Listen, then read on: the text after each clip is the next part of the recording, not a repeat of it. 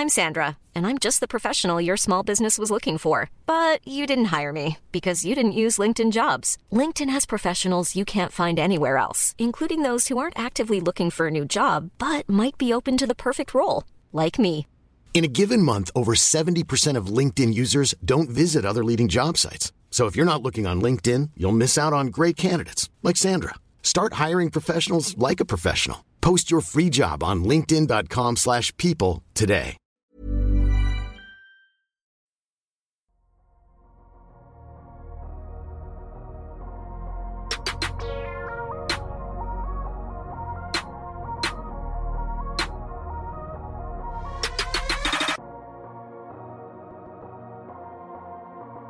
Salut à tous, on se retrouve aujourd'hui pour un nouvel épisode du Dunkebdo NBA podcast.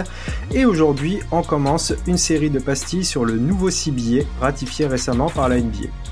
Et qui dit CBA chez Dunkebdo dit Tom, qui a donné l'impulsion de ces pastilles. Alors Tom, comment ça va et comment il est ce nouveau CBA Bah ça va et toi Amine? Écoute, euh, on découvre euh, au fur et à mesure ce nouveau CBA, on a des détails qui sortent euh, au fur et à mesure, on sait qu'il va être publié ou du moins qu'il va être mis en place en deux parties parce qu'il y a une partie des règles qui vont pas pouvoir être appliquées tout de suite puisque les équipes ne sont pas prêtes. Donc du coup, ça va être intéressant de voir comment ce nouveau CBA va impacter la construction des équipes et notamment la rétention de talent. Très bien. Dans ces pastilles justement qu'on va faire, on va euh, s'attacher à chaque fois à une règle et, on va essayer d'en faire plusieurs pour euh, que vous ayez toutes les données sur euh, sur chaque règle. Aujourd'hui, on va s'intéresser à la règle de la Veteran Extension, l'extension vétéran qui a donc été modifiée et passée, donner la possibilité aux équipes d'offrir 120% du dernier salaire du joueur à 140%. Donc, Tom, est-ce que tu peux nous en dire plus sur cette règle? Alors c'est vrai que c'est une règle qui est souvent amendée dans les différents CBA, on, y reviendra dessus un petit peu tout à l'heure, mais c'est vrai que c'est une règle qui a déjà évolué euh, dans le temps. Elle avait été euh, dans le cadre du dernier CBA de 2017 amendée sous quatre points qu'on verra tout à l'heure. Mais en gros, c'est une règle qui va faire que euh, vous pourrez prolonger votre joueur à partir de 140%, enfin jusqu'à 140% de la dernière annuité. Donc si par exemple vous avez un joueur qui a un contrat de 10 millions enfin sa dernière annuité est à 10 millions, ben, la prolongation va commencer à partir de 12 millions euh, euh, pouvait commencer à partir de 12 millions maximum et là elle va pouvoir commencer à partir de 14 millions. Là où ça fait la différence, c'est que non seulement il y a le montant auquel ça commence qui change, mais il y a aussi le montant auquel euh, l'extension se termine qui change et ça peut permettre ensuite de rentrer dans euh, différentes extensions au fur et à mesure de la carrière d'un joueur sans qu'il arrive sur le marché. Tu l'as évoqué rapidement, euh, c'est pas la première fois que cette règle change. Euh, le dernier changement de CBA, donc en 2017, il y a déjà eu une évolution sur cette euh, sur cette règle. Est-ce que tu peux nous dire un petit peu les quatre points justement qui avaient changé? Ouais, on va le faire point par point. Donc le premier mmh. point, c'est que avant, seuls les contrats de quatre ans euh, pouvait être euh, euh, prolongé à partir de la troisième année. Et dans le CBA de 2017, ça s'est passé en fait au contrat pouvait être prolongé à partir de l'anniversaire de la deuxième année. Donc du coup, on pouvait prolonger le joueur un peu plus tôt sur des contrats un peu plus courts. Bah effectivement, c'était intéressant. même si la durée du contrat n'arrangeait pas forcément, dans certains cas, ça pouvait être parfait et, permettre un, un allègement en réalité. C'est ça. Alors la deuxième règle du coup, c'est que les extensions euh, pouvaient avoir lieu euh, uniquement euh, durant, pouvaient avoir lieu durant la saison. Et là, euh, on est arrivé à uniquement durant l'intersaison. Donc ça, c'est aussi un changement dans les mécanismes pour prolonger les joueurs qui pouvaient donner plus ou moins de flexibilité à certaines équipes. Ça permettait aussi de ne pas prendre des décisions peut-être trop hâtives, en fait, je pense, en, en, prenant en cours de saison une grosse extension parce qu'un joueur a fait deux, trois mois de folie et euh, se reposer sur un bilan un peu plus euh, un peu plus long pour pouvoir proposer ces extensions. Ouais. Exact.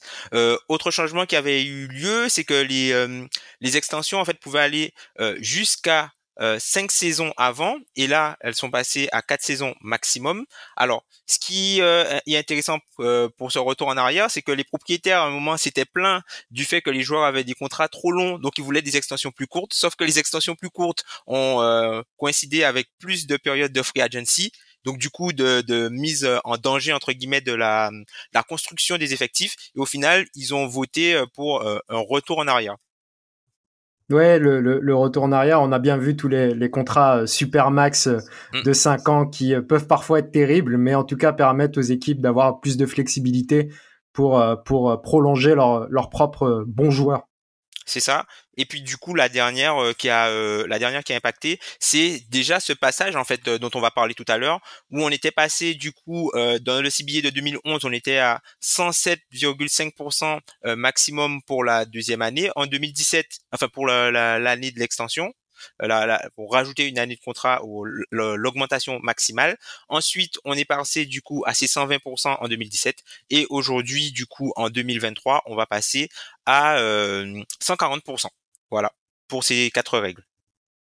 Du coup, si on, fait un point global, on peut considérer que donc de 2011 jusqu'à 2023, on est passé donc de 107,5% à 140% en passant par les 120, euh, ce qui fait quand même une belle évolution.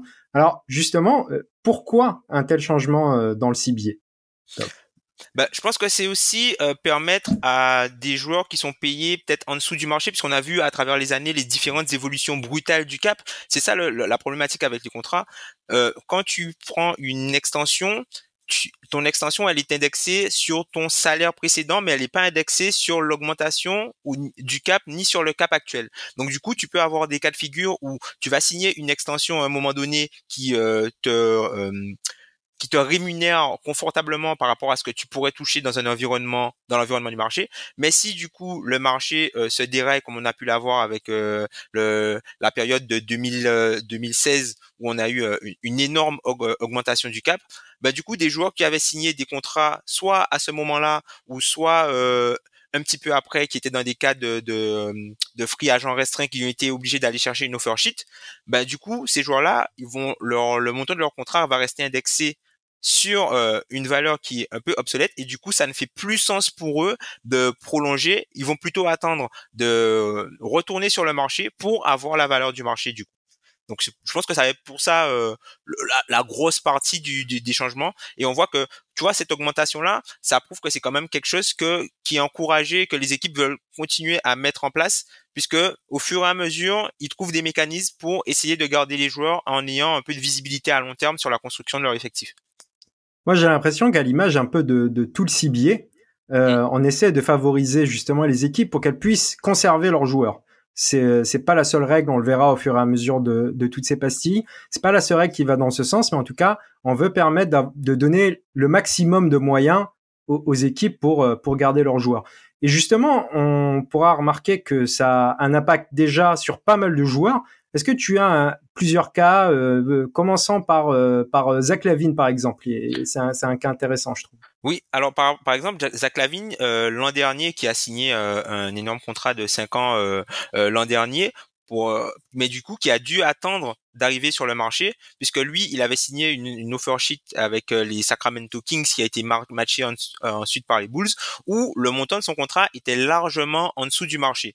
Donc du coup, Chicago avait deux options. Soit euh, risquer de le laisser partir à la free agency et enfin le laisser aller à la agency et du coup lui le rémunérer à cinq années à partir enfin au max à 30% du du, du salary cap avec 8% d'augmentation annuelle, c'est ce qu'ils ont fait. Il y avait un autre mécanisme qu'ils auraient pu faire, c'était euh, du coup de hum, le, on va dire de l'augmenter, c'est-à-dire d'utiliser du cap space pour augmenter son salaire à lui, et ensuite renégocier et euh, en fait lui proposer l'extension à partir de ce montant-là. Donc ça c'est ce qui avait c'est ce qui a été réalisé par Indiana dans le cadre de la prolongation de Miles Turner cette année où Miles Turner euh, son contrat a été est passé de à peu près 22 23 millions à 32 millions 5 donc au max qu'il aurait pu avoir pour avoir les 40% ensuite euh, dégressifs et là Miles Turner à partir de la saison prochaine il va se retrouver retrouver par exemple sur un contrat aux alentours de la vingtaine de millions. C'est un peu ce qui s'était passé euh, bah, à, à, ton, à, à l'époque du, du process Hein, avec Robert Covington qui avait euh, une dernière année de contrat à peu près entre 1 et 2 millions, qui a du coup euh, euh, pris une augmentation, donc son salaire est, passé de 1 million à 15 millions la première année, puisque Philly avait le cap space pour le faire. Et ensuite, il a pris une réduction sur les, les trois autres années suivantes, où il avait un contrat à 10 millions. Voilà. C'est intéressant parce que je pense que peu de gens savent que justement, quand on a du cap space, on peut augmenter son joueur, euh, ce qui te permet justement d'avoir plus de flexibilité ensuite pour le prolonger.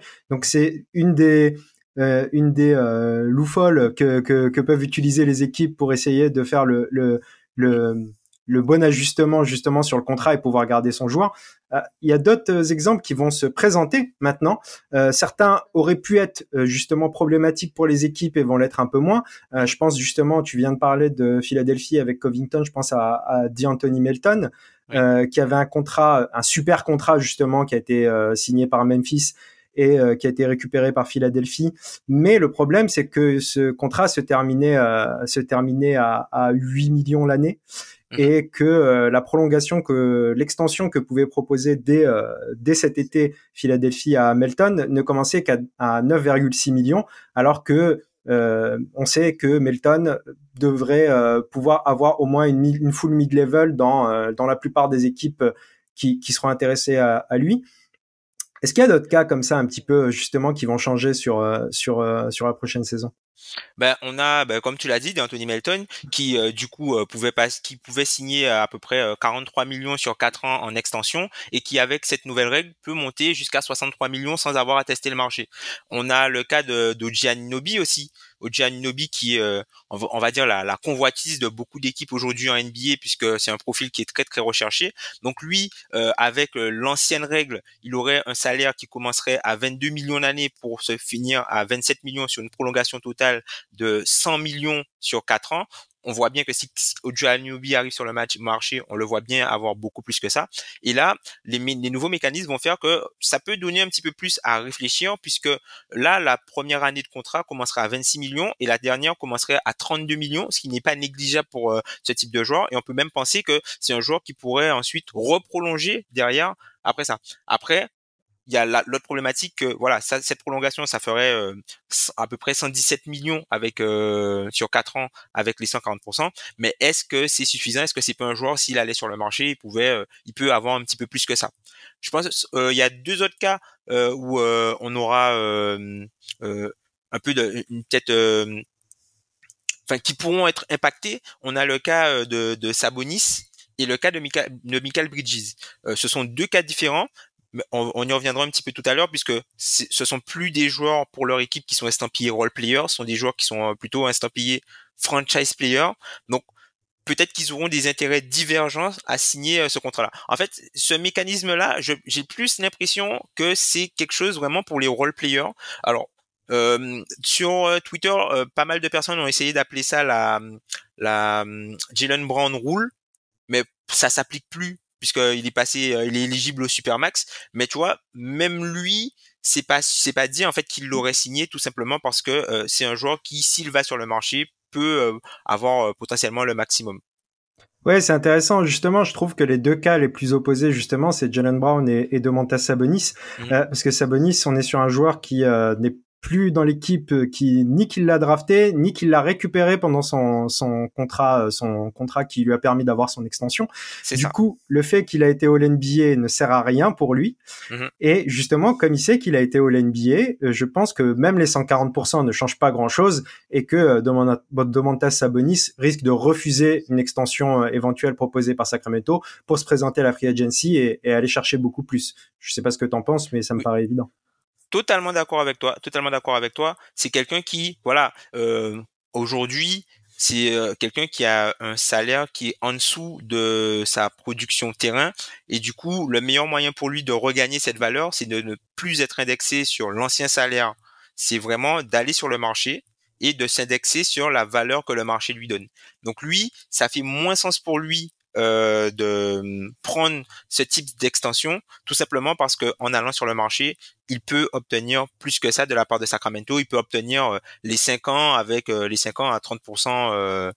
30% du salary cap à la première à la première année 8% d'augmentation annuelle donc ça fait moins sens pour lui on peut se dire que ça peut être la même chose pour quelqu'un comme Dejounte Murray qui du côté d'Atlanta, qui est un peu dans le même cas de figure, qui a signé une extension où euh, maintenant ça la, la, valeur qu'il a peut-être, euh, ou du moins la, la, la, valeur à laquelle il se perçoit est, est vraiment au-dessus hmm. de ce que euh, les Hawks peuvent lui proposer comme comme extension. Donc du coup, on peut on peut voir aussi un joueur qui va retourner sur le marché pour du coup recalibrer sa valeur par rapport au marché, sachant qu'il y aura encore potentiellement le cap va le salarié cap va augmenter. Et euh, donc voilà pour pas se retrouver piégé.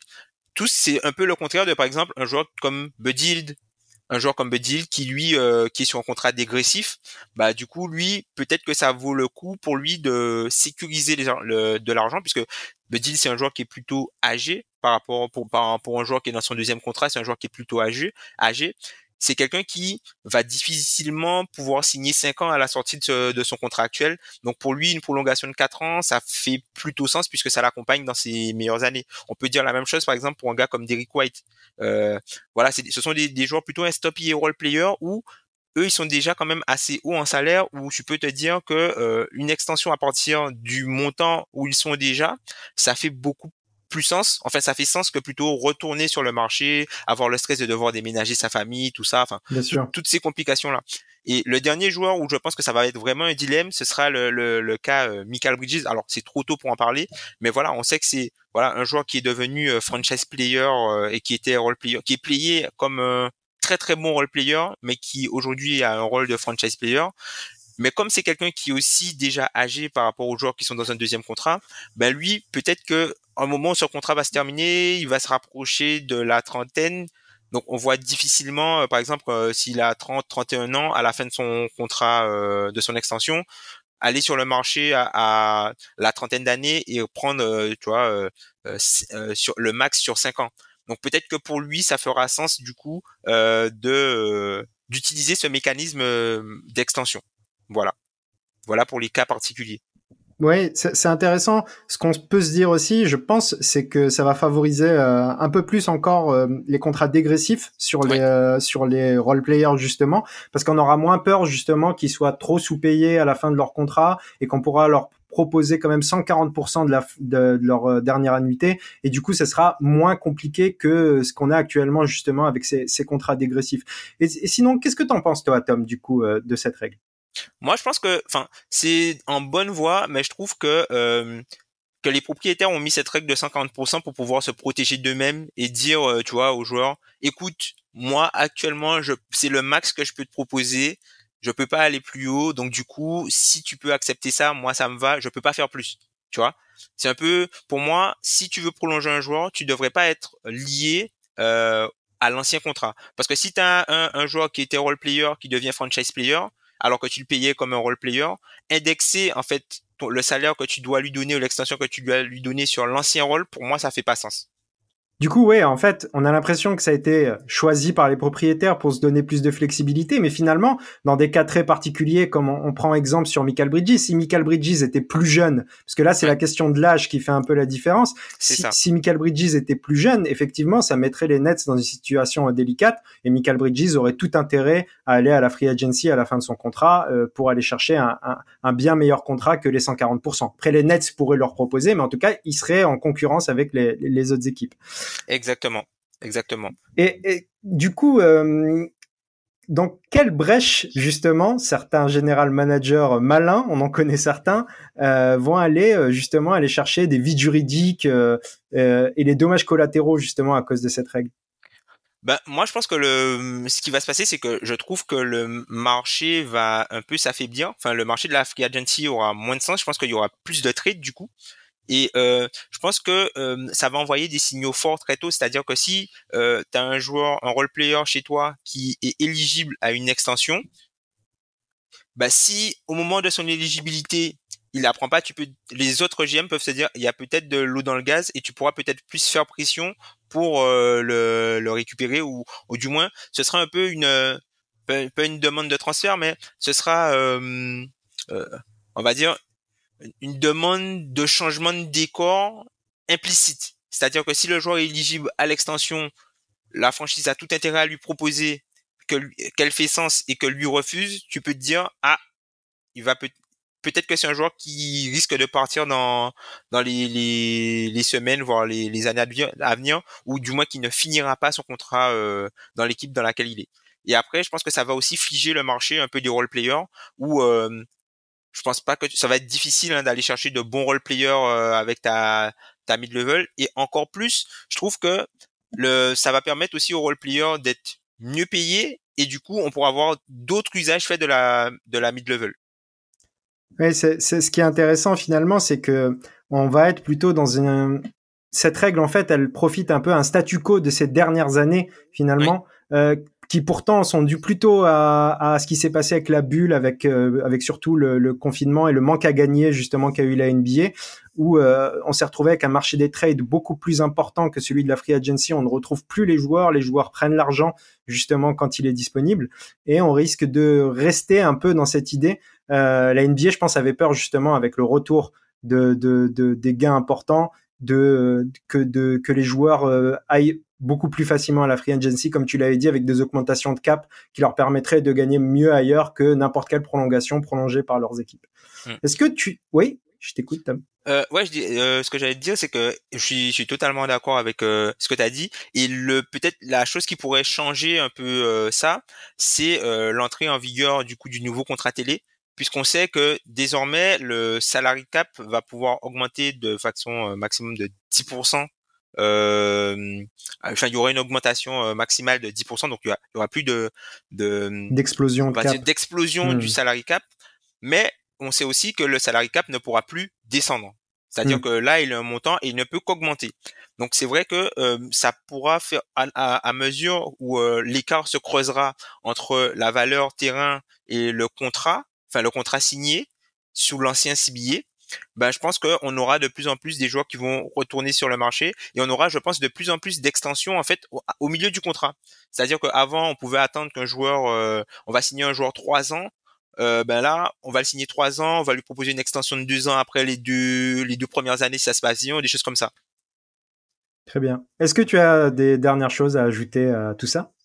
Euh, non, non, rien d'autre à ajouter. Je sais pas toi, est-ce qu'il y a, y a quelque chose qui t'a surpris sur cette règle? Il y a, est-ce qu'il y a, y a quelque chose que toi tu vois euh, de, de croustillant par rapport à cette règle-là, notamment par rapport aux Sixers? Bah écoute, moi j'ai juste, euh, je suis un peu néophyte, hein, c'est toi qui, euh, qui est en train de m'apprendre tout. Euh, je suis content qu'on va pouvoir euh, proposer une prolongation à, à Melton qui sera qui sera en, en, qui sera que lui pourra accepter parce que elle sera à la hauteur de, de, de ce qu'il pourrait avoir ailleurs. Donc euh, je trouve la règle bien pour l'instant sans plus. Maintenant, j'ai toujours des interrogations un petit peu sur sur euh, pourquoi et, euh, et justement comment où est-ce qu'on va en arriver justement avec cette règle à, à, à, ce que on va retourner justement grâce à l'augmentation du cap à une free agency plus importante ou est-ce que ça va lisser un peu tout ça? Et est-ce que finalement on va pas ne pas rester sur un statu quo, mais avoir quelque chose d'un peu plus équilibré en, réalité. Ouais, ouais, je suis totalement d'accord avec toi. Bah, c'est seul l'avenir nous le dira, du coup. Exactement. bah, je pense qu'il est temps pour nous de conclure. Euh, donc, pour les fans de CBA, sachez que ce n'est que le premier d'une série de pastilles euh, où on va explorer euh, ces nouvelles règles. On vous remercie de nous avoir écoutés. Vous pouvez nous retrouver sur YouTube, mais également sur toutes les plateformes de podcast, Spotify, Deezer, Apple Podcast, Podcast Addict, etc. N'hésitez pas à nous mettre 5 étoiles sur les plateformes et nous laisser un petit commentaire si le cœur vous en dit. Euh, vous pouvez également nous suivre sur Twitter. Toi, c'est at Tom Feller, si je me trompe pas. C'est ça. Et donc, moi, c'est at Biggie underscore sauce. Yeah. Euh, et Tom, du coup, on se retrouve bientôt pour continuer à explorer les recoins du CBA ou dans d'autres podcasts où tu parleras plus jeu. Euh, à très bientôt pour parler NBA. Salut. Ciao.